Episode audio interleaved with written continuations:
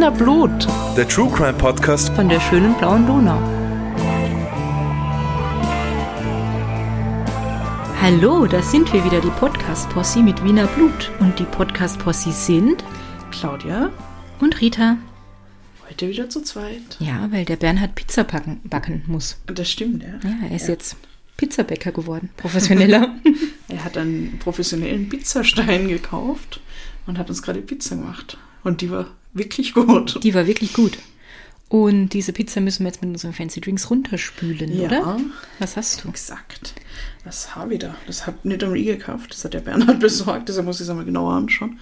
Da steht Saftgarten und da ist ein schönes Bild von einem tropischen Garten drauf. Und es ist Sommer, Früchte und Kräutertee. Was hast du? Sagt du derweil. Ich habe Kimura Ramune Carbonated Soft Drink Yuzu Citrus Flavor. Das ist ähm, aus Japan. Und das ist in so einer ganz fancy Flasche. Ich glaube, wir hatten das schon mal in einer anderen Sorte. Ähm, es nennt sich nämlich Fun Marble Drink, weil es hat einen ganz absurden Verschluss, wo so eine Glasmurmel den Verschluss verschließt und man dann extra so ein Ding kriegt, mit dem man die Murmel darunter drücken muss und so. Ja, wenn man es mal offen hat, ist es aber ganz gut. Ich habe schon probiert, aber ich probiere es nochmal. Gut, dass es eine Anleitung hat, wie man das aufmachen muss, weil sonst wäre daran echt gescheitert. Und es schmeckt recht erfrischend. Der Saftgarten ist auch sehr gut. Ja. Ja, wenn er alle Früchte hat. Er schmeckt nach, nach, tatsächlich nach Früchtetee, aber auch nach Kräutertee. Also so eine Mischung aus beiden irgendwie. Cool. Sehr lecker. Und das klingt so, als wäre er noch für den Herbst brauchbar, obwohl er Sommerfrüchte, Kräutertee ist. Bestimmt.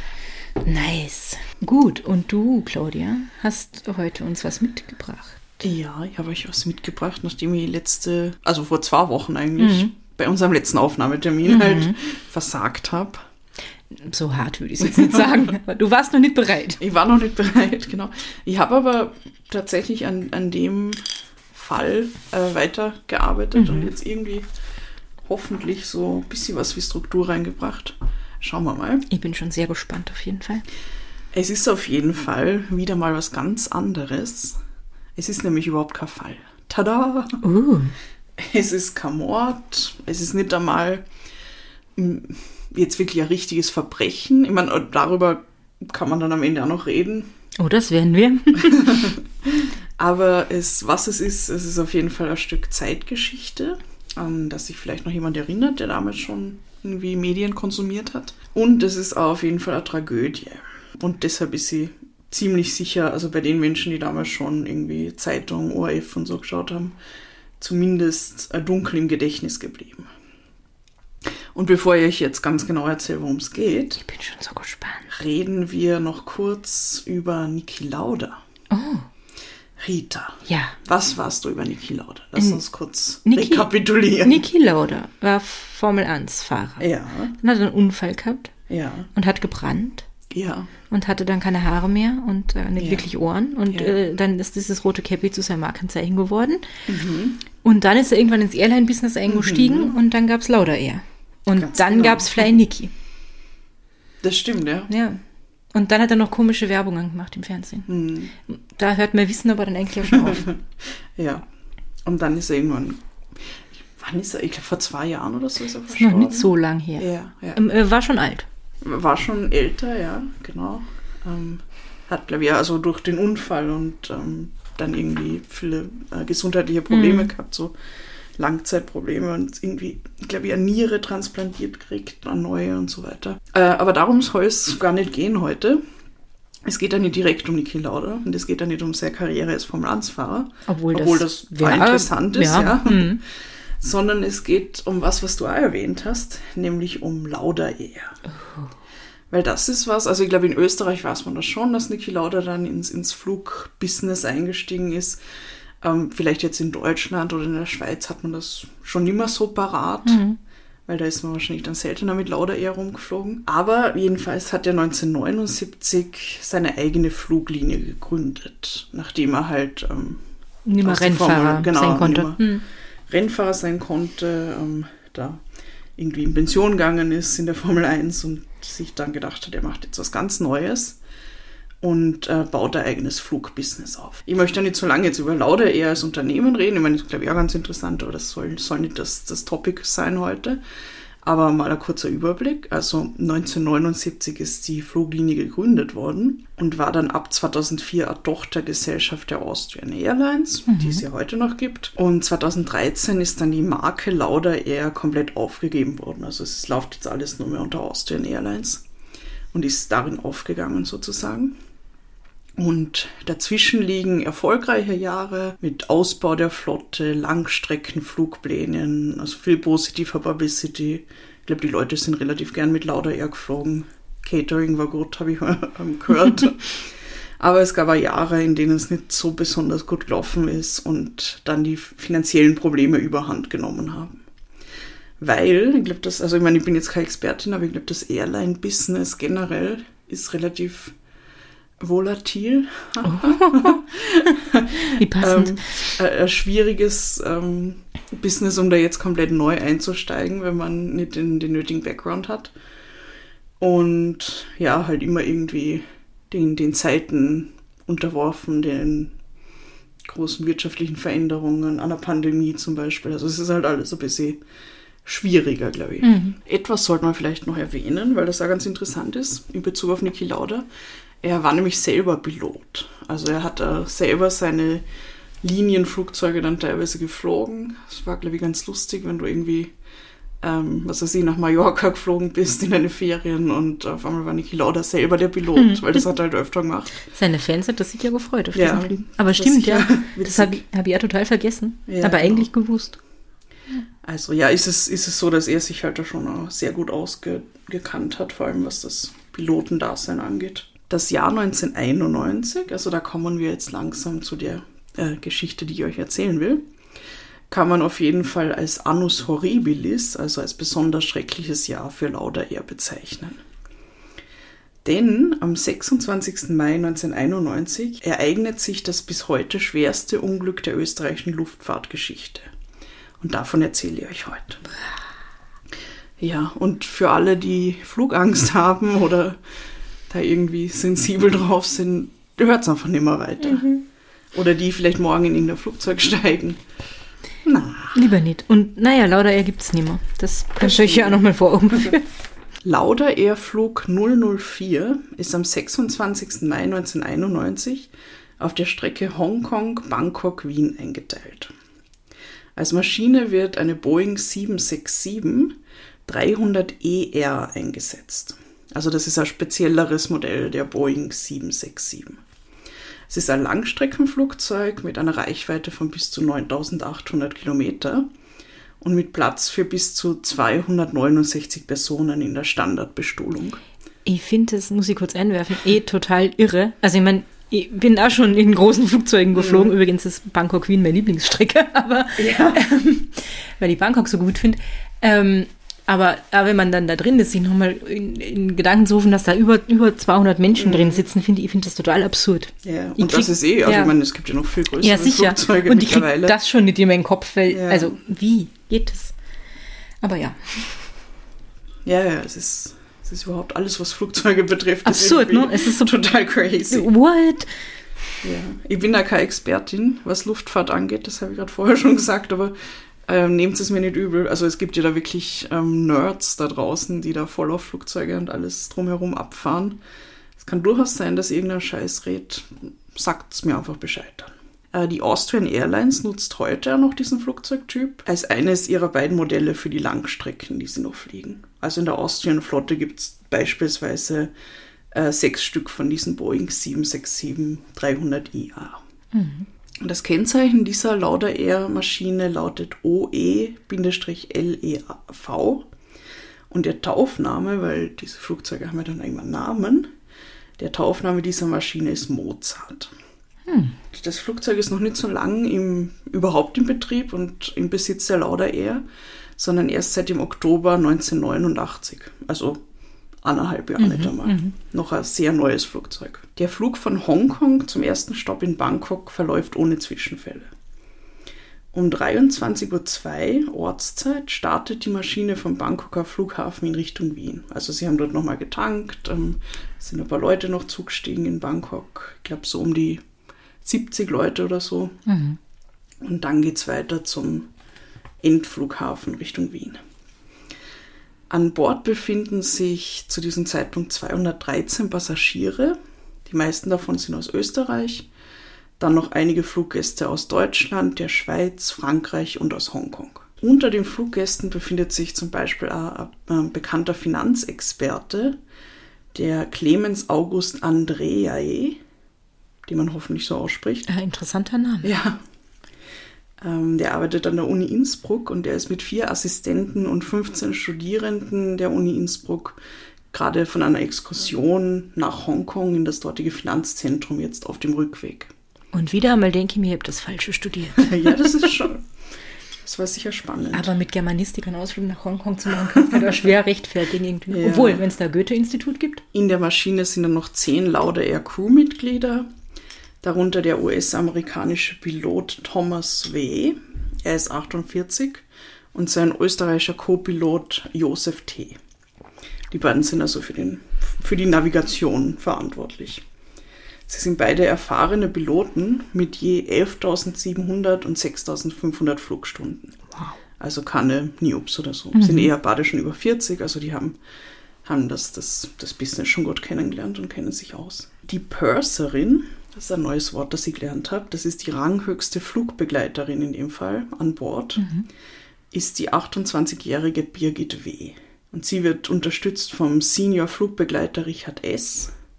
Und dann sind da noch sechs weitere Flugbegleiterinnen und Begleiter an Bord. Der Flug von Bangkok nach Wien soll in etwa zehn Stunden dauern. So wie bei uns damals. So wie bei uns, ja. Ja. War guter Flug. Genau, war ein Nachtflug. Man sollte nur Nachtflüge nehmen für so lange Strecken, finde ich. Ja, das ist schon praktisch. ja. In dem Fall ist es ja schon ähm, nach elf am Abend, also es ist schon finster. Die meisten Passagiere machen es sich jetzt gemütlich, wollen ein bisschen schlafen zuerst mal. Im Cockpit werden gerade alle Checklisten nochmal durchgegangen. Die Flugbegleiterinnen und Begleiter zeigen vor, was man im Fall von einem Unfall tun soll. Also Schwimmweste, bla bla bla. Das, wo nie irgendjemand hinschaut oder aufmerksam ist im Flugzeug. Also es ist eigentlich alles ganz normal, Standard Procedure, nichts Außergewöhnliches. Um kurz nach 23 Uhr startet die Mozart dann in den Nachthimmel über Bangkok. Das war bestimmt sehr schön. Das ist ja, ich wollte gerade sagen, der Nachtflug über Bangkok. Und wenn man dann noch so auf Bangkok runter. Es ist aber jetzt kein Bangkok-Fall, also hör mal auf, über Bangkok zu reden. Exakt fünf Minuten und 45 Sekunden nach dem Start leuchtet im Cockpit eine Fehlermeldung auf. Und diese Fehlermeldung nennt sich REF, also REF und dann ISLN. Also da gibt es immer so Codes irgendwie. Und das ist halt die besagte Fehlermeldung. Der Pilot und der Co-Pilot, also die sehen das irgendwie, es leuchtet halt auf. Sie sind aber jetzt nicht übermäßig besorgt über diese Fehlermeldung, sondern besprechen einmal kurz, was sie jetzt eigentlich tun sollen damit. Da gibt es jetzt einen kleinen Dialog. Also der Kapitän fragt äh, den Co-Piloten, was sagt das Handbuch zur Fehlermeldung? Und der erste Offizier blättert im Handbuch, also schaut nach, was unter dem Code irgendwie zu finden ist. Und dann sagt er, zusätzliche Systemausfälle können eine Aktivierung der Schubumkehr im Flug verursachen. Gehen Sie von einer normalen Funktion der Schubumkehr nach der Landung aus. Also das steht da. Das heißt, es gibt anscheinend irgendein Problem im Bereich der Schubumkehr, aber das Handbuch sagt, gehen Sie von einer normalen Funktion der Schubumkehr aus, wenn Sie dann landen. Also jetzt einmal nicht so dramatisch. Klingt, klingt nicht so besorgniserregend Ja. erstmal. Für mich, als jemand, der überhaupt keine Ahnung hat. Ja.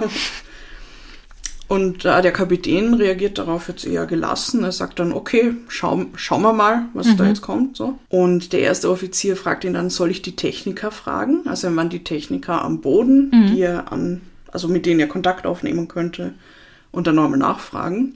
Und der Kapitän sagt, ja, Sie können nachfragen. Es ist einfach, naja, äh, nein, ist wahrscheinlich Feuchtigkeit oder sowas drinnen. Also er denkt, da ist halt irgendwie eine Fehlfunktion ähm, durch Feuchtigkeit, sodass dieser Alarm vielleicht aufleuchtet, obwohl es gar kein Problem gibt. Aber er sagt, sie sollen Ja. mal nachfragen. Ja. Genau. Der erste Offizier bestätigt das dann, er sagt ja. Und dann sagt der Kapitän aber noch zu ihm, aber Sie wissen doch, es besagt nichts. Es ist nur eine Hinweismeldung. Könnte Feuchtigkeit drinnen sein. Also ja, sie reden einfach nochmal drüber. Aber sind jetzt nicht übermäßig irgendwie besorgt und auch nicht verwirrt oder so. Also sie haben schon eine Theorie, warum das jetzt so kommen könnte und wollen dann halt nochmal nachfragen, um das irgendwie zu bestätigen. Jetzt fragt ihr euch wahrscheinlich, was zur Hölle die Schubumkehr von einem Flugzeug ist. Ja. Genau. Jetzt ganz laienhaft ausgedrückt bedeutet das, also sie ist dafür da, dass nach dem Aufsetzen auf der Landebahn der Schub umgelenkt wird, weil der Schub geht halt ähm, durch die Turbine normalerweise, treibt das Flugzeug an. Bei der Landung muss man aber bremsen. Das heißt, da wird die Schubumkehr aktiviert und der Schub geht in die andere Richtung, damit das Verstehe. Flugzeug langsamer wird.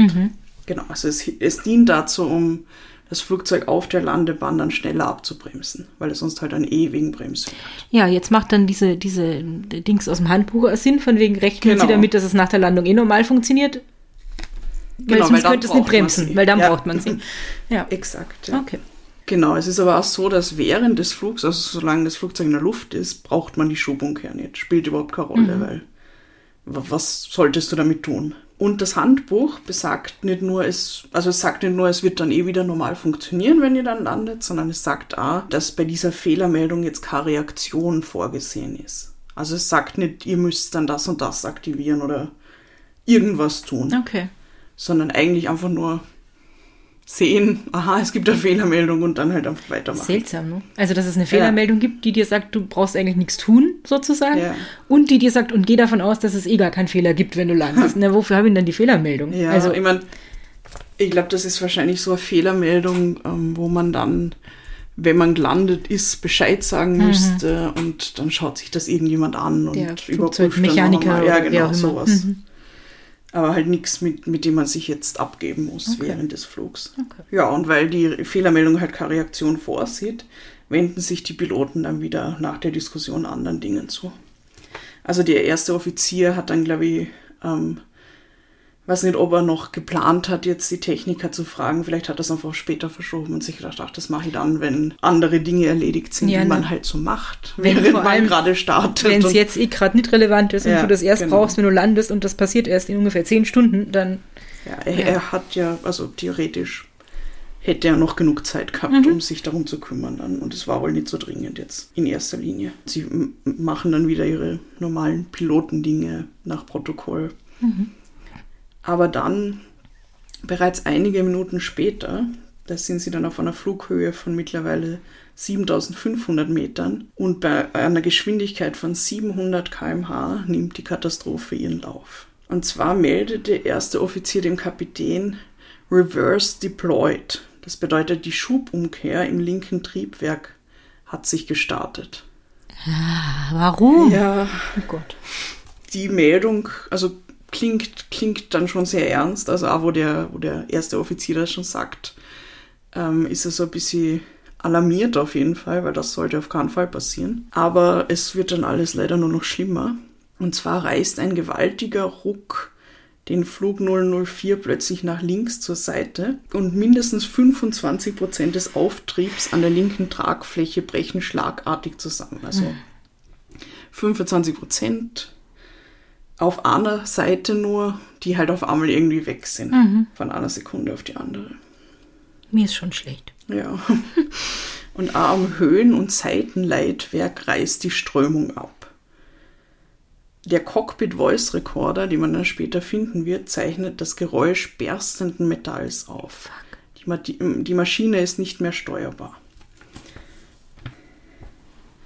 Und es ist dann, also man muss sich das vor, so vorstellen, dass nicht nur eine Turbine kurzzeitig ausfällt, was ja auch öfter passiert, sondern dass die Kraft halt auf einmal in die komplett andere Richtung gelenkt wird durch die Schubumkehr, während aber die andere Turbine auf der anderen Seite normal weiterarbeitet. Das ist irre, das wird, als würde es das Ding zerreißen. ja, oder? genau. Ja. Also es wirken halt Kräfte auf das Flugzeug in entgegengesetzte Richtungen, starke Kräfte und gleichzeitig nimmt halt die, der Auftrieb, genau, gleichzeitig ist der Auftrieb auf der anderen Seite zu 25 Prozent weg. Die Piloten versuchen dann sofort zu reagieren, sie schalten das linke Triebwerk in den Leerlauf, aber es ist dann leider so gekommen, dass die unerwartete, der unerwartete Einsatz der Schubumkehr einen Strömungsabriss bewirkt. Also es bedeutet, es ist halt überhaupt nichts mehr, dass, dass das Flugzeug irgendwie weiter oben haltet auf der Seite. Die rund 180 Tonnen schwere Boeing 767-300ER E geht unmittelbar nach dem Auffahren der Schubumkehr in einen unkontrollierten Sturzflug über. Auf dem Cockpit Voice Recorder hört man dann noch den Piloten Jesus Christ schreien, also weil der ist ja Amerikaner. Und ähm, Thomas W. und Josef T. versuchen verzweifelt alles, um die Maschine irgendwie wieder zu stabilisieren. Im Passagierraum spielen sich vermutlich ganz grauenhafte Szenen ab, über die wir nicht mehr nachdenken wollen. Will ich mir gerade. gar nicht vorstellen. Nein, nein, nein, nein. Und nach langen 29 Sekunden im Sturzflug bricht das Flugzeug in einer Höhe von 1200 Metern in mehrere Teile auseinander. Zuerst lösen sich das Leitwerk und die Tragflächen und danach bricht der Rumpf weg. Die Trümmer stürzen ein paar Kilometer vor der thailändischen Ortschaft Phu Toe entfernt in den Dschungel. Wie ihr euch vielleicht schon denken könnt, sterben alle 223 Menschen an Bord. Weil, wie, Wie- soll man ja. das überleben? Es gibt ja absurde Geschichten, wo irgendwer das Ja, überlebt und ja. dann durch den, durch den Dschungel wandert, wochenlang und so, aber Ja, also dadurch, dass das Flugzeug ähm, in einer Höhe von 1200 Metern dann in verschiedene Teile ähm, auseinandergebrochen ist, ist es praktisch, also unmöglich, dass jemand das überlebt hat. Später wird der Absturz in einem Untersuchungsbericht als nicht überlebbar bezeichnet. Es gibt dann Augenzeugen am Boden in der Nähe und äh, an Bord von einem anderen Flugzeug, das sich gerade im Landeanflug Ah. auf Bangkok befindet. stell dir vor, du sitzt in einem Ja. Flugzeug und du siehst das. Ja, aber die haben, also ich glaube nicht, dass, dass man als Laie einordnen hat können, was das jetzt genau ist. Aber ich glaube, Also die Piloten Pilot bist, macht ja. wahrscheinlich ja genug Angst, könnt ihr mir vorstellen. Ja, sicher. Ja. Genau, die Augenzeugen berichten von einem riesigen Feuerball am Himmel, der dann extrem schnell nach unten fällt. Na, grauenhaft. Ja. Also ich hoffe, sie haben nicht gewusst, dass das ein Flugzeug ist und sich nur gedacht, what the fuck. Mhm. Ein Komet oder so. Ja, Ja. Meteor oder sowas. Ja, was auch irre ist, ist, es ist der erste Crash einer Boeing 767 überhaupt.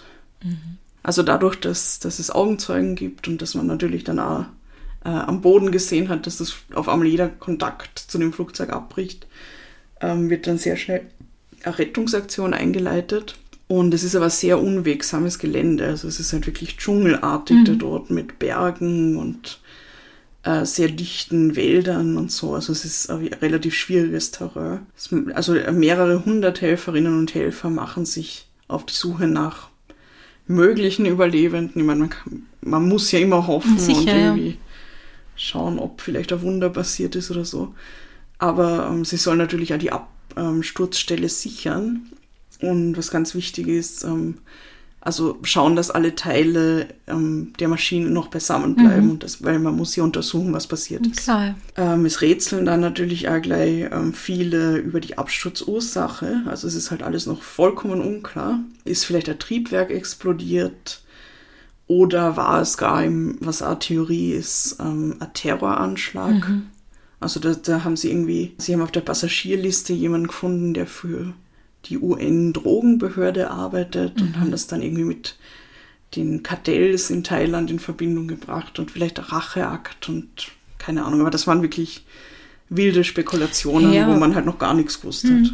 Weil Fakt ist, dass die beiden Piloten beim Bodenpersonal keinerlei Probleme gemeldet haben. Also sie haben diese Fehlermeldung dann auch nicht mehr gemeldet. Das hat er vielleicht auf später verschoben gehabt oder sich dann doch gedacht, ach, vielleicht klären wir das einfach nach der Landung oder so. Und ich meine, im Endeffekt hätte es ihnen auch nichts geholfen, wenn sie es gemeldet hätten. Ja, was hätten sie, also was hätten sie machen sollen? Sie weil- hätten ja nicht umdrehen können. Ja. Also, Zu dem Zeitpunkt war es von dieser Fehlfunktion der Schubumkehr eigentlich niemand, außer die beiden Piloten im Cockpit, die darüber gesprochen haben. Es wird dann relativ schnell klar ähm, vor Ort, dass niemand diesen Absturz überlebt hat. Äh, Man beginnt dann damit, die Leichen der Passagiere zu bergen. Die meisten Opfer sind aufgrund von massiven und multiplen Traumata gestorben. Aber Personen, die auf der linken Rumpfseite im Bereich der Reihen 30 bis 37 saßen, weisen zusätzlich auch noch schlimme Brandverletzungen auf. Da weiß ich nicht, ob das nach ihrem Tod oder davor. oder gleichzeitig, weil Ja, das geht ja das alles ist- super schnell. Also, Genau, ja. ja. Was auch Wahnsinn ist, ist, dass halt tausende Schaulustige aus den umliegenden Dörfern zur Unglücksstelle kommen. Was ich, ich meine, ich kann das schon irgendwie nachvollziehen. Irgendwie ja und irgendwie na. ne? Also Ja, immer, immer bei solchen Sachen. So irgendwie schwierig. kann man nachvollziehen, warum man da hingehen will und irgendwie weiß ja nicht, warum man sich das antun will und ja, es ist alles grauenhaft. Ja. Ja, aber wenn das so ein kleines thailändisches Dorf ist, irgendwo im Dschungel, da passiert wahrscheinlich nicht so Da viel passiert generell. nichts, ja, und dann Und dann geht man da halt mal hin, ja. Also, ja, hätte ich wahrscheinlich auch gemacht. Hm. Was ich aber auf keinen Fall nachvollziehen kann, ist, dass ähm, einige der Schaulustigen dann anfangen, die Habseligkeiten der Opfer mitzunehmen oh komm. und Wrackteile von der Absturzstelle. Also da wird halt irgendwie geschaut, wow, was könnte man vielleicht noch verwerten, Metalle, was auch immer. Da werden dann halt Sachen mitgenommen von ein paar von den Einheimischen. Und das, obwohl das Wrack bewacht wird, also da ist dann auch die, das Militär dort irgendwie, aber dadurch, dass die Teile halt so weit verstreut sind. in Kannst du es nicht so gut Dschungel, bewachen, ja. ja. ja. Und dann sind das vielleicht Leute, die diesen Dschungel besser kennen, als das Militär das tut, das Ja. alles zu bewachen. Also, Und was bitter ist, ist, dass äh, zum Beispiel ein wichtiger Teil ähm, aus dem Inneren der Turbine, also die die Schubumkehr betrifft, vom Wrack entwendet wird und erst Monate später wieder auftaucht. Und zwar nur, weil man einen Finderlohn darauf aussetzt. Dann, wo dieses Teil wieder da ist, sehen die Experten halt dann, dass es zerlegt worden ist und wieder zusammengebaut und sie können halt keine Rückschlüsse mehr daraus ziehen. Ja, das ist Ich mein- scheiße. ändert nichts an dem, was passiert ist, aber ja. Ja, ja, aber es ist, es ist sehr wichtig. Also das, darauf komme ich dann auch noch, Mhm. aber man muss halt wissen, was passiert ist, weil das ja Implikationen haben könnte für jede Boeing Ja, sicher, ja. 767 300 ER oder überhaupt jedes Flugzeug am Ende. Ja. Weiß es ja noch nicht. Ja. Deshalb muss man halt wissen, was, was passiert ist. Als die Nachrichten dann Österreich erreichen und schließlich bestätigt wird, was passiert ist, unterbricht der ORF sein Abendprogramm für eine Sondersendung. Und das stelle ich mir auch ganz schrecklich vor, weil natürlich sofort hunderte Leute dann beim Flughafen und bei der Lauda Air anrufen, weil die halt wissen oder vermuten, dass irgendwelche Angehörigen von ihnen vielleicht in dem Flugzeug sein könnten. Es werden auch lauter eher Mitarbeiterinnen und Mitarbeiter halt angerufen von ihren Freunden, Ja. ihrer Familie. Bist du eh nicht auf der Route? Bla bla bla. Ja, klar. Ja, und das ist halt auch also schlimm und auch traumatisierend für die Mitarbeiterinnen und Mitarbeiter, weil Lauda Air war jetzt kein riesiges Unternehmen, also man hat sich schon gekannt. Das heißt, die haben unter Umständen halt auch irgendwie jemanden von der Crew gekannt, der auf dem Flug dann war und so. Also ganz schlimm, ja. Es wird dann eine Hotline eingerichtet für die Angehörigen und in der Nacht treffen dann die ersten von ihnen am Flughafen ein und werden dann dort betreut. Also die wollen halt vor Ort warten, um nah an den Infos irgendwie dran zu sein und so. Sicher. Aber wie grauenhaft. Oh. Ja, ganz, ganz schlimm. Also, dass man dann dort wartet irgendwie und am Ende wird halt nie jemand kommen. Also es wird, es kommt halt niemand mehr an. Auf was wartet man eigentlich noch? Ja. Und die denken halt da, also, es gibt hier nur einen so richtig großen Flughafen, nämlich den in Wien. Das Ja. heißt, die Leute sind wahrscheinlich von überall hergekommen, wo halt da immer Ja, diese- ja, genau. die Familien von diesen Leuten ja. sind. Das heißt, du bist da mal unterwegs ewig und dann, also in der Situation, dann kommst du an diesem scheiß Flughafen an und dann wartest du da nur, damit du halt irgendwas tust, obwohl es eh überhaupt keinen Sinn hat, dass du nur auf irgendwas wartest. Und, Mhm. Ja. Ah, grauenhaft. In Thailand vor Ort intensiviert sich dann zeitgleich die Suche nach der Blackbox. Das ist also der Flugdatenschreiber, der alle wichtigen Parameter und Daten für den Flug festhaltet. Also so wie Flughöhe, Geschwindigkeit und tausend andere Dinge. Lustig, dass sich daran irgendwie in diesen 30 Jahren, die das schon her ist, nichts geändert hat. Ja. ne? Es ist immer noch so. Man sucht die Blackbox. Das ist immer das Wichtigste. Ja, das soll halt Aufschluss darüber geben, was ähm, irgendwie, also wie der Flug verlaufen ist im Prinzip und wo das Problem liegen könnte. Und A, Lauda Air-Chef Niki Lauda reist dann selber an die Absturzstelle, um sich ein Bild zu machen. Also schaut sich das alles genau an. Und er sagt dann später, die Bilder, die sich mir da unten geboten haben, waren also fürchterlich. In jeder Art und Weise. Von den Menschen, die dort diese armen Toten bestohlen haben, bis zu dem ganzen Desaster, was sich mir dort offenbart hat, sind das Bilder, die ich mein Leben lang nie vergessen werde. Und Niki Lauda hat schon viel gesehen. Ich meine, der Mann hat mal gebrannt. Ja. Ja, ja also er ist selber natürlich auch ähm, total bestürzt. Er sagt, er kennt halt auch die Piloten, die Crew teilweise. Also, ja. Nee, und er ist selber Pilot, also Ja. kann er sich da nochmal mehr reinversetzen. Genau, ja. Und dann ist halt auch noch sehr Firma. Also nicht, dass ich ihm unterstellen will, dass ihm da jetzt nur wirtschaftliche Interessen im Kopf rumgegangen sind, aber du kannst halt darüber nachdenken, der Fluggesellschaft zuzusperren, wahrscheinlich, Ja. wenn sowas passiert. Also, ja. Genau das. Weil eben für ihn und seine Fluglinie, aber auch für den restlichen Flugverkehr steht viel auf dem Spiel. Muss halt so schnell wie möglich rausgefunden werden, wie so also ein neues Flugzeug wie diese Boeing ähm, 767, die noch nicht einmal zwei Jahre in Betrieb war, da einfach so abstürzt, ohne dass es vorher irgendwelche Probleme gegeben Ja. hat. Sie finden ähm, die Blackbox vorerst nicht. Irgendwann später wird sie dann gefunden, aber sie ist äh, zu verkohlt, also zu zerstört durch, durch das Feuer, als dass man noch irgendwas daraus auswerten könnte. Das ist ziemlich schade. Aber was sie finden, was auch immer wichtige Hinweise geben kann, ist der Cockpit Voice Recorder. Also das habe ich ja schon vorher erwähnt, deshalb wissen wir ja, was die Piloten miteinander gesprochen haben und so. Weil der Cockpit Voice Recorder zeichnet halt alles auf, was im Cockpit, was irgendjemand sagt. Und was die Ermittelnden dann hören, gibt ihnen eben schon Hinweise darauf, dass es ein Problem mit der Schubumkehr gegeben haben muss. Weil darüber sprechen sie halt. Also es ist ja irgendwie das einzige Außertürliche, was ihnen jetzt auffällt. Ansonsten ist alles Standard. Und auch vor Ort an der Unglücksstelle sehen sie dann, dass, also bei den Überresten vom linken Triebwerk, dass die Schubumkehr da aktiviert gewesen sein muss.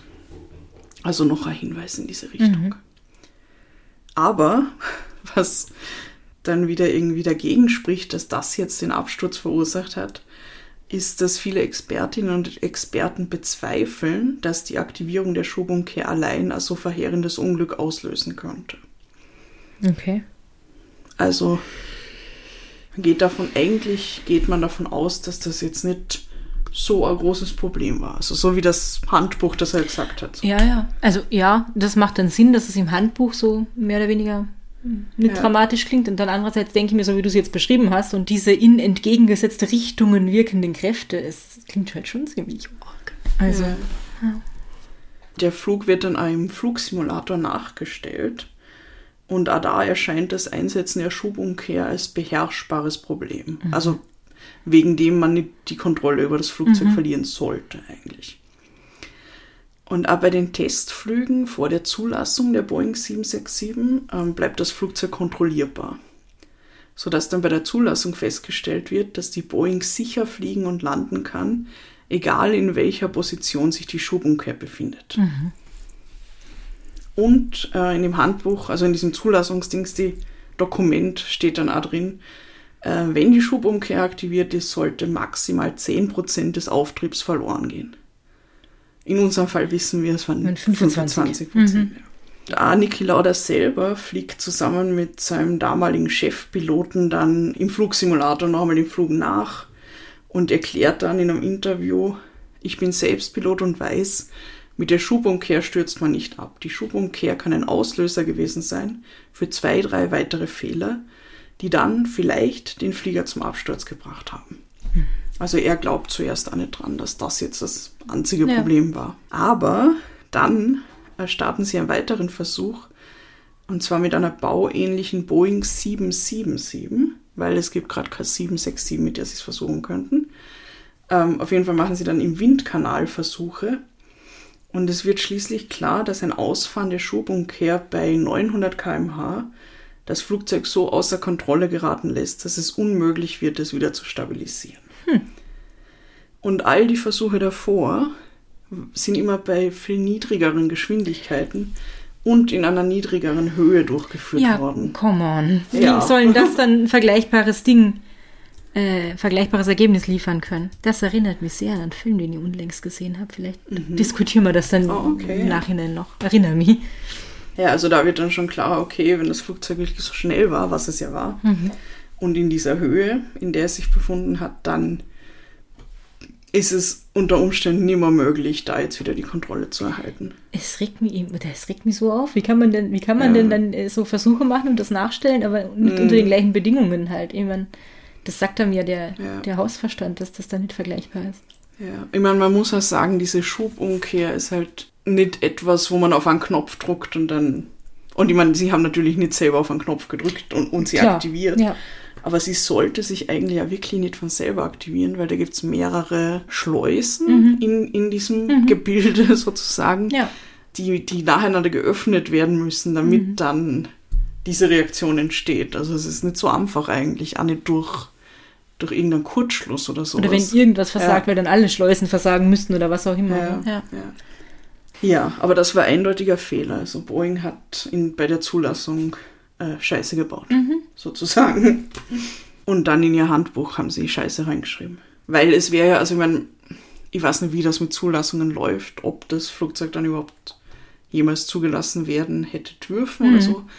Aber falls hätte zumindest im Handbuch stehen müssen, okay, serious problem, Achtung, jetzt notlanden, keine Ahnung. Auch irgendwas anderes Ja, halt. irgendwas, was nicht sagt, gehen Sie davon aus, dass ihr Ja. alles passt. Und was auch noch hinzukommt, ist, dass die Piloten einfach überhaupt keine Zeit gehabt haben, sich auf dieses schwerwiegende Problem, von dem sie nicht einmal gewusst haben, dass es schwerwiegend ist, da einzustellen. Weil eigentlich bleiben ihnen in so einer Situation nur mehr ein paar Sekunden Reaktionszeit, Ja. um irgendwas zu tun, was sie ja versucht haben. Und unter Umständen dieses Unglück dann irgendwie noch abzuwenden. Also man hat, glaube ich, zwischen vier bis sechs äh, Sekunden Reaktionszeit Ja, um noch was zu tun. Und in einer Situation, wo du nicht damit rechnest, dass was passieren wird. Und die Situation ist dir ja dann irgendwie unbekannt. Das Ja. heißt, du musst dir erstmal was einfallen lassen, was du überhaupt tun könntest. ja. Also ja, es ist einfach viel zu wenig Zeit, sogar für diese beiden ähm, sehr erfahrenen Männer im Cockpit. Ja, also die Piloten trifft da keine Schuld in dem Fall. Ja, jetzt bleibt natürlich noch die Frage, warum um alles in der Welt hat sich die Schubumkehr einfach mitten im Flug aktiviert? Ja, warum? Sag es uns. Das hätte nicht passieren dürfen. Während man sich dieser Frage widmet, wird dann äh, bei allen Boeings vom gleichen Typ die Schubumkehr mechanisch blockiert. In der Zwischenzeit, weil die müssen ja weiterfliegen. Also Ja, es passiert ja nicht, dass dann ein bestimmter Flugzeugtyp, bis das geklärt ist, nicht fliegt. Ja, es ist also, es ist also ähm, die Wahrscheinlichkeit, ich meine, naja gut, wenn es ein Konstruktionsfehler in diesem Flugzeug ist und das Mhm. hätte gar nicht zugelassen werden dürfen, das ist was anderes, aber sonst wird die Wahrscheinlichkeit ja nicht unbedingt höher, wenn sowas schon mal passiert ist, dass es wieder passiert, aber ich wäre halt, glaube ich, trotzdem nicht in ein Flugzeug eingestiegen danach und schon gar nicht in Ja. denselben, denselben Typ. ja, wenn man das gewusst hätte. Aber es hat ja niemand, also ja, man, ja, ja. außerhalb jetzt der Menschen, die sich wirklich mit Luftfahrt Die beschäftigen. fliegen und so. wahrscheinlich sowieso nicht. Die fahren nur mit dem Dampfschiff. Ja, genau, aber sie blockieren das halt dann Ja. mechanisch bei all den Flugzeugen, damit zumindest jetzt in der Zeit, wo sie noch nicht wissen, was eigentlich los war, da nichts nichts Schlimmes Ist passiert. ja schon wieder geil, dass das geht, ne? Also, dass man das mechanisch blockieren Ja. kann, weil dann hätte man es ja sicherheitshalber prima machen können. Aber naja. Ja. Und jetzt kommt der noch zusätzliche Bummer. Noch mehr? Ja. Im Endbericht der thailändischen Untersuchungskommission heißt es nämlich dann, die genaue Ursache für das Öffnen der Schubumkehr konnte nicht eindeutig ermittelt werden. Ja. Ja. Das habe ich schon befürchtet. das ist, das ist das, was mich wirklich noch zusätzlich fertig macht, abgesehen davon, dass es natürlich ein schreckliches Unglück ist und viele Menschen gestorben sind, aber am Ende hat man nicht mehr sagen können, warum um alles in der Welt das passiert ist. Eben dadurch, dass dieses, dieses Teil von dem Triebwerk ähm, Zerlegt worden ist. zerlegt worden ist und sie es erst Monate später wiedergefunden haben und die Blackbox so zerstört war, dass man da auch nichts mehr, äh, keine Rückschlüsse mehr Ja, rausziehen. ja. Also es waren halt alles Faktoren, die da irgendwie noch mit reingespielt haben und das noch schwieriger gemacht haben. Und am Ende kann man es halt einfach nicht eindeutig sagen.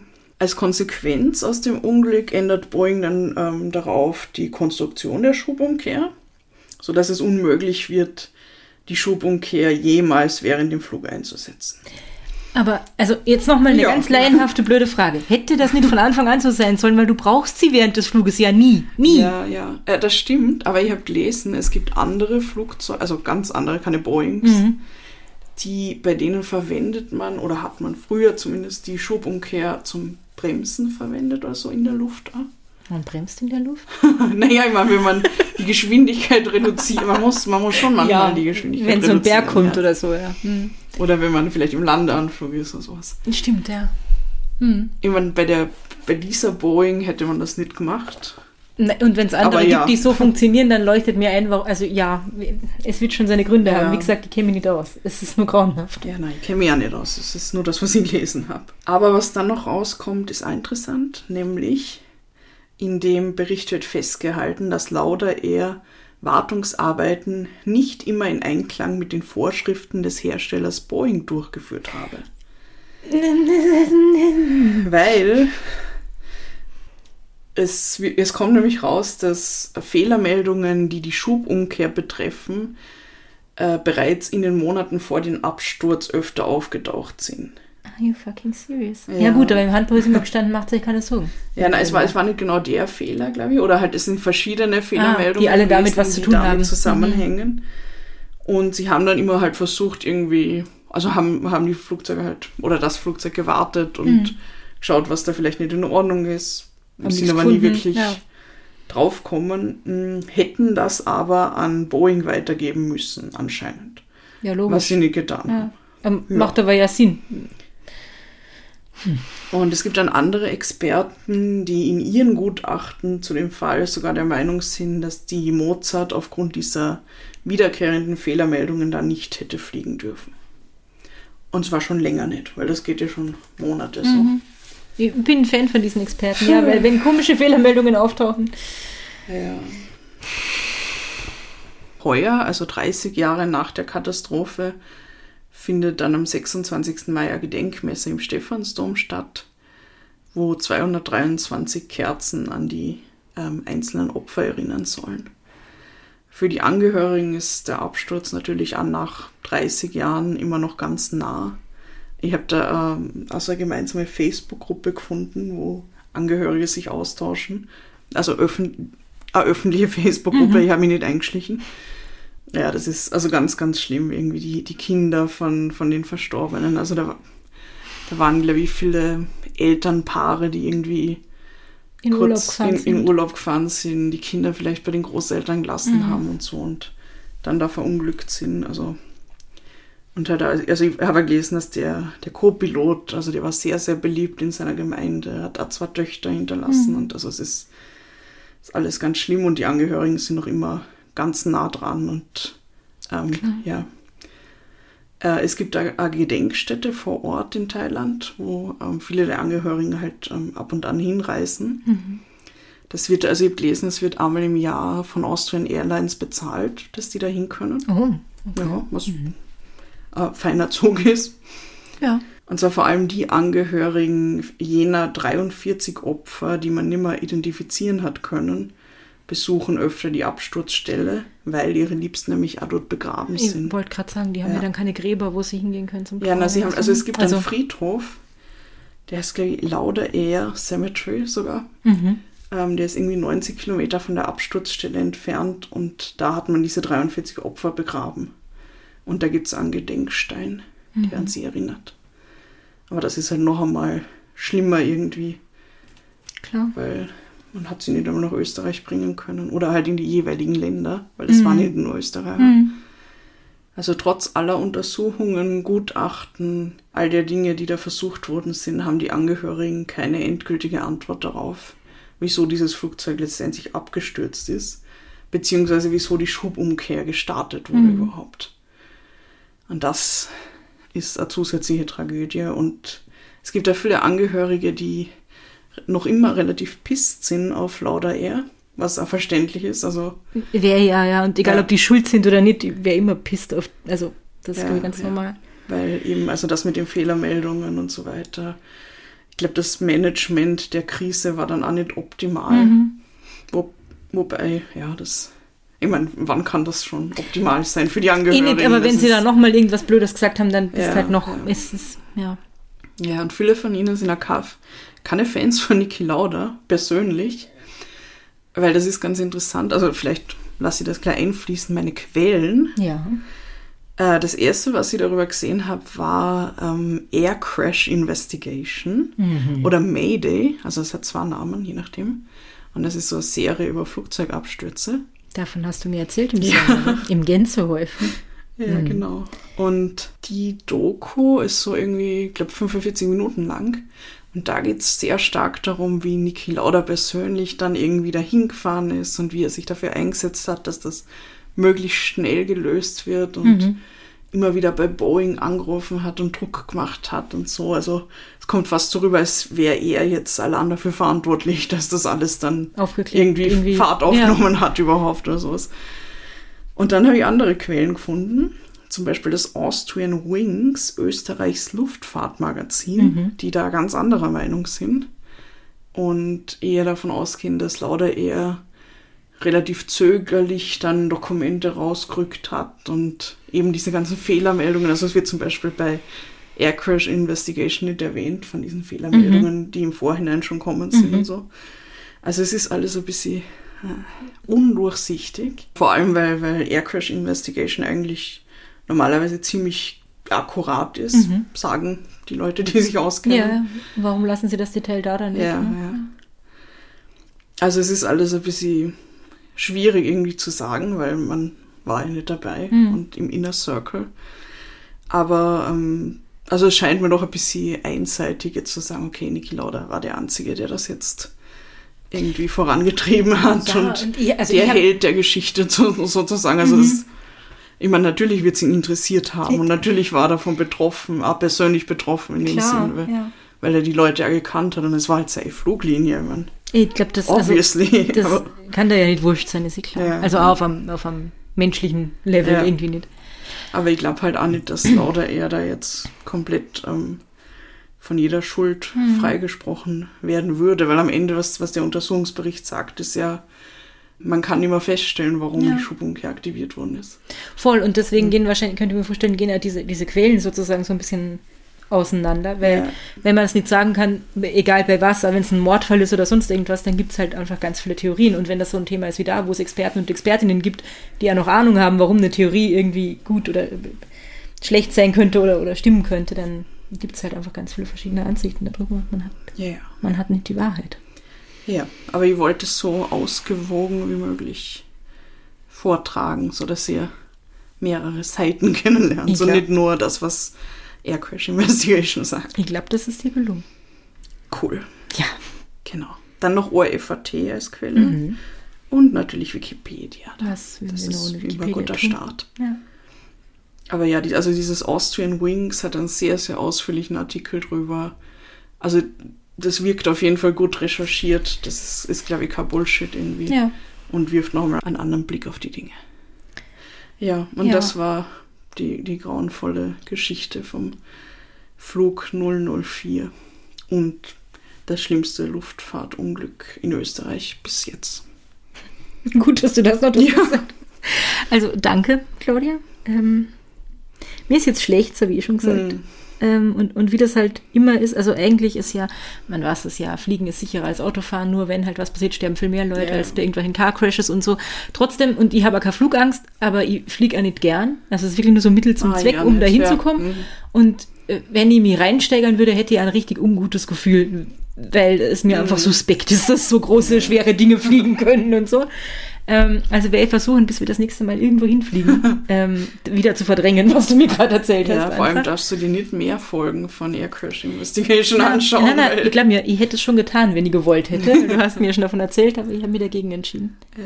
Na, weil das ist ja, also der Fall ist ja irgendwie noch so, dass man sagen kann, okay, es war zumindest kein menschliches Versagen, Mhm. sondern ähm, es, es war halt irgendwas an der Technik, irgendein s- sehr, sehr seltenes ähm, Ding, weil das ist, Ja. also es ist davor und danach halt nicht mehr Ja. vorkommen. Aber es gibt dann halt auch Fälle, da, wo man irgendwie genau sagen kann, okay, da hat einfach irgendjemand Scheiße gebaut. Und das ist halt, also das finde ich noch. Boah, das, Na- das, das na. macht mich total fertig. Ich das, weiß nicht, ich nicht. Also, das ist alles grauenhaft und egal, warum irgendwas passiert, ist ganz schlimm. Aber ich könnte mich, also wenn es jetzt nur darum geht, mit was für einem Gefühl steige ich in ein Flugzeug Mhm. ein, dann kann ich mich mehr dazu überwinden, einfach Vertrauen in alle Menschen zu haben, die damit gearbeitet haben. Ähm, und nur Schiss davor zu haben, dass irgendwas Absurdes, Technisches passiert, womit niemand rechnet, Mhm. als mir zu denken, technisch wird schon alles passen, aber vielleicht war irgendwo ein Arschloch dabei. Also, oder jemand, der nicht ausgeschlafen war, keine Ahnung, was auch immer. Mhm. Ähm, wird, also macht mich, glaube ich, fertiger, so un unberechenbare Dinge, weil diesen Faktor Mensch kann man ja immer irgendwie mitberechnen, dass da irgendwas Mhm. schief geht, finde ich. Ja, siehst du, ich vertraue den Menschen nicht. Ich vertraue ihnen auch nicht, aber ich kann mich vielleicht dazu zwingen. Und es ist jetzt nicht so, dass ich mir denke, okay, na, was weiß ich, die Leute, die da im Cockpit sitzen, die, die können das nicht oder, Ja. oder aber, aber es ist halt so eine mm, stressige Umgebung mitunter, ähm, wo halt wirklich nur zählt, wie oft kann ein Flugzeug abheben und ja, nicht so lang. Ähm, Na sicher. Layover und keine Ahnung, Mhm. Benzin sparen, alles mögliche. Also all diese wirtschaftlichen ähm, Dinge, die da dahinter stecken und die halt das alles antreiben. Und, und ja, das, das ist schwierig, finde ich. Voll. Ja, auf Ja. jeden Fall. Das denke ich mir, da ich könnte es nicht. Und dann kann ich mir schwer vorstellen, dass es jemand anderes, also dass man in so einer Stresssituation mit all diesen Anforderungen irgendwie Mhm. immer einen guten Job macht einfach. Und diese Ja. ganze Verantwortung schlussendlich hat Ja, für all diese voll. Menschen, die da an Bord sind. Ja. Ich meine, deswegen ist Busfahrer so ein unfassbar stressiger Job. Ne? Mhm. Einer der stressigsten Jobs überhaupt. Und es sind halt mitunter wirklich Kleinigkeiten, die dann halt zu was anderem führen und zu was anderem Mhm. und dann am Ende halt irgendwie in einer Katastrophe enden. Aber das soll euch nicht vom Fliegen abhalten. Also prinzipiell jetzt ist das, Ist weil, Fliegen sicher, ja. Fliegen ist sicherer als Autofahren. Und es wird ja viel getan. Also ich meine, das ist ja schon wieder jetzt ähm, 30 Jahre Ja, her. voll. Also es hat sich viel verändert in der Technik und so. Ja. Das stimmt auf jeden Fall. Fliegt nur dann nicht, wenn ihr nicht fliegen wollt aus Umweltschutzgründen oder so. Dann, Ja. dann cool, dann verzichtet drauf, ist geil. äh, aber nicht aus Angst, würde ich sagen. Ja, würde ich auch sagen. Genau. Ja, ihr wollt noch sagen, äh, woran mir das so erinnert hat. Ah. Äh, also es ist eine ganz andere Geschichte, aber diese äh, Flugsimulationen, wo dann aber die Flughöhe und die Geschwindigkeit Mhm. nicht so waren wie in dem wirklichen Fall. Es ist noch nicht so lange her, dass ich den Film äh, Sully geschaut habe Ah ja. ähm, mit Tom Hanks, weil ich bin ja ein großer Tom Hanks-Fan. Ja, wer nicht. Und der Film ist dann irgendwann auf Netflix gelandet und dann habe ich mir gedacht, jetzt muss ich ihn gucken. Und da geht es ja um den Piloten, Sully, der, also vorne ich vergessen, Sullenberger, der halt dieses äh, Flugzeug im Hudson River Not gelandet hat. Und da gab es ja dann hinterher ganz viele äh, Ermittlungen und eine, also nicht eine Gerichtsverhandlung, aber eine Verhandlung sozusagen, ähm, ob das jetzt gut oder schlecht ist, was er getan hat, obwohl er ja eigentlich ganz viele Menschen gerettet hat, mehr oder weniger. Ähm, und ob, ob er nicht zu, die, zu diesem Ausweichflughafen, wo man ihn eigentlich hinlotsen hätte wollen, ob das nicht auch gegangen wäre, statt da jetzt im Hudson Not zu landen. Und er und sein Co-Pilot haben halt gesagt, es geht nicht und es war unmöglich, das zu tun. Und dann ähm, gab es auch ganz viele Simulationen wohl äh, von diesem Flug und da haben halt all die Bedingungen haben nie gestimmt. Ja. Und dann waren irgendwann die technischen Bedingungen und die haben halt immer gesagt, na, das wäre ohne Probleme gegangen und warum habt ihr das nicht einfach gemacht? Und dann haben irgendwann die technischen Bedingungen gestimmt, aber dann war halt immer noch, das sind zwar Leute in einem Flugsimulator, wo nichts auf dem Spiel Ja, steht, und die einfach. wissen, was passiert. Und die wissen, genau das nämlich, und die wissen, was passieren wird und die schon vorher wissen, wir müssen das und das tun, wir haben dafür vier, Sek vier Ja. Sekunden oder wie viel auch immer Zeit. Ja. Und da hat sich ja am Ende dann, äh, hat sich ja die Meinung, also man hat ihm ja recht gegeben und gesagt, das wäre ja nicht gegangen. So. Ja. Aber daran hat es mir erinnert, weil der Film hat mir ja wahnsinnig aufgeregt einfach. ja, Ähm, aber das stimmt. Also ich meine, aus Laiensicht ist das ja irgendwie logisch, dass wenn jemand sich auf etwas vorbereiten kann Ja. und was, was passieren wird, dass es dann was vollkommen anderes ist, wie wenn du in einem Flugzeug Mhm. sitzt und auf einmal passiert was. Ja, und vor allem diese Menschen, also das finde ich halt auch so arg, diese Menschen in diesem Flugsimulator wissen ja, und wenn ich es verkacke, ist überhaupt nichts Ja, passiert, genau, ja. außer dass mir meine Kollegen auslachen vielleicht. Wohingegen er war es, wenn er es verkackt, dann sterben keine Ahnung, wie viele Leute an Bord waren. Mhm. Unter Umständen. Ja, das kann halt immer nur jetzt irgendwie ein Herantasten Mhm. sein, aber das kann am Ende nicht heißen, ja, im Simulator hat es funktioniert und deshalb Dann hätte es draußen auch funktionieren ja, sollen. Na, also äh, Menschen Ja. sind halt keine Maschinen. So. That's right. Aber ähm, obwohl ich mich so aufgeregt habe die ganze Zeit, war das äh, toll und sehr spannend. Hat, es hat mir an einen anderen Podcast-Fall erinnert von George und Karen, also My Favorite Murder, wo ich nicht mehr weiß, wie der heißt. Äh, aber da ging es auch um einen Flugzeugabsturz in Südamerika, äh, wo es eine Dokumentation dazu gibt, weil ähm, Werner Herzog hätte auf diesem Flug sein Ah, sollen und war es dann aber nicht, weil er irgendwie, äh, der Flug war überbucht oder so. Und da hat sie ja tatsächlich, also es ist einem Dschungel abgestürzt und da gab es Überlebende, ähm, wo man eigentlich auch nicht davon ausgegangen ist, dass irgendwer überlebt und die ist dann eine Woche durch den Dschungel geirrt und äh, ist dann irgendwo gefunden worden. Das ist erschrecklich.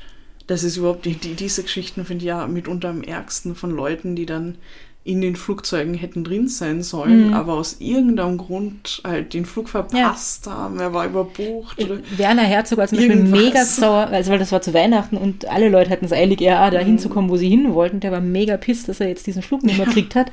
Und im Nachhinein wahrscheinlich sehr, sehr, sehr froh. Ja. ja, na, das ist, ist komplett irre. Also äh, aus meiner Sicht überhaupt nicht schlimm, dass es nicht um, um Mord und Totschlag und so ging, sondern mindestens genauso spannend, Das, diese Geschichte. Das ist gut. Ich hoffe, das ah, genauso grauslich. ihr da draußen also.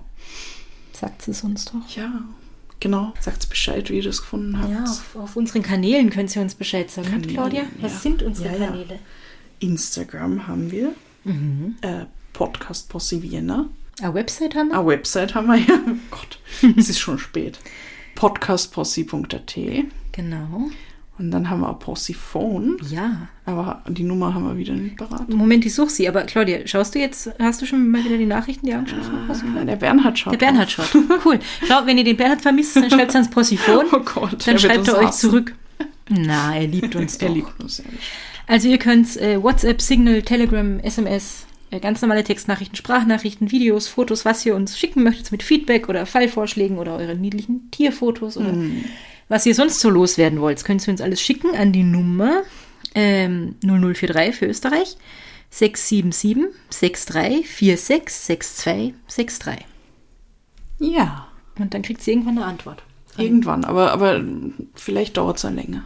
Wenn es schnell gehen muss, schreibt es vielleicht lieber eine Mail oder Instagram oder so. Ja, ja, genau. Gut, dass ich jetzt nicht mehr haben fliegen muss, sondern mit dem Bus fahren kann. Ja. Weil, Oh Gott, ich, ich hoffe, es gibt niemanden, der oder die das im Flugzeug hört. Jemals. vielleicht, haben, vielleicht haben wir Glück, weil ja noch nicht so viel geflogen Ja, wird jetzt ist, jetzt ist nicht mehr so die Reisesaison Urlaubs- gerade. Also der Sommer ist auch schon um. Wir hätten Ja. mal eine Triggerwarnung am Anfang hinpacken. Aber ich weiß nicht, also die Menschen hören ja dann schon lauter ja und dann wissen sie ja, Ja, vielleicht schon irgendwie. Ne? Also die haben, ich habe es hoffentlich rechtzeitig ausgeschalten. Hoffentlich, ja. Okay. Dann verabschieden wir uns Verabschieden und kommen wir uns. in zwei Wochen wieder. In zwei Wochen kommen wir wieder. Genau. Und bis dahin, habt's euch lieb und habt's uns gern. Bye Bye.